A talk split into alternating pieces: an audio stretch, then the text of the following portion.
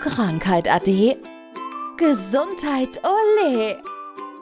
Gesundheitsmix, der Podcast für mehr Lebensqualität. Von und mit der Gesundheitsexpertin Manuela Hartmann. Jeder kennt es, manchmal geplant nach einer Operation oder durch einen Unfall. Es kommt nach einer Verletzung zur Narbenbildung. Und das ist gar nicht so schön. Ne? Also nicht nur optisch, sondern das kann auch noch andere Auswirkungen haben. Genau, kann tatsächlich auch noch andere Auswirkungen haben. Generell ist es erstmal so, also jeder hat Narben und zumindest mal die aller, allererste Narbe, die wir haben, ist unser Bauchnabel. Also das ist ja quasi auch eine Narbe. Da gibt es allerdings in der Regel keine Probleme mit. Und ansonsten, genau, also wenn jetzt jemand eine geplante OP hat, dann kann es sein, dass eine Narbe zum Beispiel auch keine Probleme macht. Wenn jetzt aber eine traumatische Ursache dahinter steht, dann ist es ganz oft so, dass auch energetisch da ein bisschen was passiert und dass einfach ja sogenannte Traumen in der Narbe kleben bleiben und ja, dass die Narbe dann auch langfristig noch Probleme macht. Und generell empfehle ich immer, sich seine Narben einfach mal anzuschauen, weil Narben auch Störfelder sein können im Körper und da dann die Narbe quasi Ursache ist für Symptome, die entstehen. Auch langfristig kann das sein.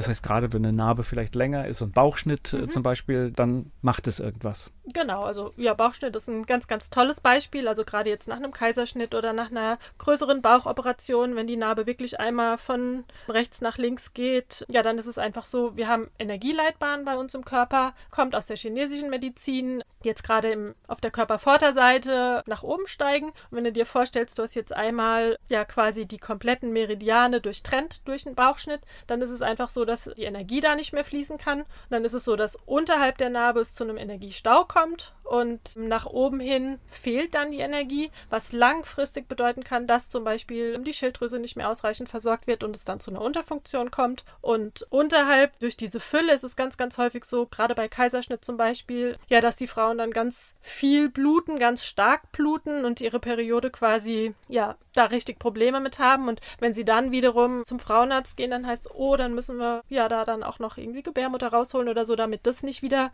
passiert. Und manchmal ist es so einfach, ne, wenn man dann eben die Ursache behandelt und dann eben die Narbe behandelt. Da gibt es Behandlungsmöglichkeiten, zum Beispiel mit Unterspritzung. Ja, und dann kann man die Energien wieder zum Fließen bringen und dann funktioniert eben auch die Gebärmutter wieder, wie sie funktionieren soll. Die Schilddrüse kann ganz normal weiterarbeiten. Von daher empfehle ich immer, sich einfach auch mal seine Narben anzuschauen und ganz egal, wo die Narbe sitzt.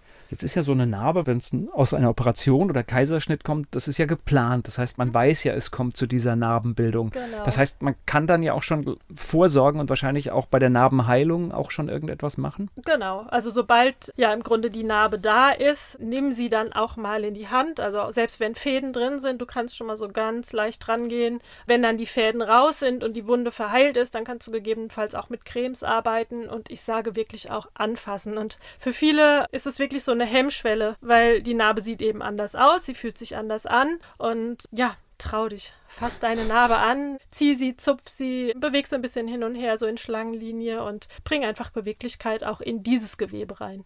Und jetzt gibt es ja auch diese Geschichte, dass man manchmal kleine Narben hat oder die Gefahr einer Narbenbildung besteht. Mhm. Äh, da gibt es natürlich auch Möglichkeiten. Ne? Das heißt, wenn man rechtzeitig anfängt, kann man auch sowas verhindern. Ne? Genau. Also generell erstmal achtsam sein, dass es überhaupt gar nicht zu einer Narbenentstehung kommt. Also dass man dann auch quasi eine Unfallvermeidung hat. Und oft sind auch die kleinen Narben so richtig biestige Narben. Also wenn es heißt, ja, ich habe mich am Knie operieren lassen und habe da nur so drei kleine Schnittchen. Aber je nachdem, wie die liegen, kann es wirklich sein, wenn die arg verklebt sind, dass sie dann dann schon wieder ähm, neue Probleme verursachen. Wollte gerade drauf, wie ist das mit der Lymphdrainage? Ist, ist das etwas, was Narbenbildung verhindert? Oder? Ich empfehle generell, je nachdem, was es für eine Operation ist, einfach auch als abschwellende Maßnahme die Lymphdrainage, weil in dem Moment die Wundheilung auch schneller stattfindet und von daher passt es eben auch ja, als vorbeugende Maßnahme. Und ansonsten, ja, was sehr wichtig ist für die Wundheilung noch, ist Zink. Also Zink ist eine Unterstützung für die Wundheilung. Vitamin C ist noch sehr, sehr gut und aber auch Vitamin E unterstützt ja quasi die Narbenheilung. Also das sind alles so Sachen, wenn man es weiß, kann man gerne vor einer OP auch damit einfach schon anfangen, dass der Körper quasi darauf vorbereitet ist. Das war Gesundheitsmix, der Podcast für mehr Lebensqualität. Von und mit der Gesundheitsexpertin Manuela Hartmann.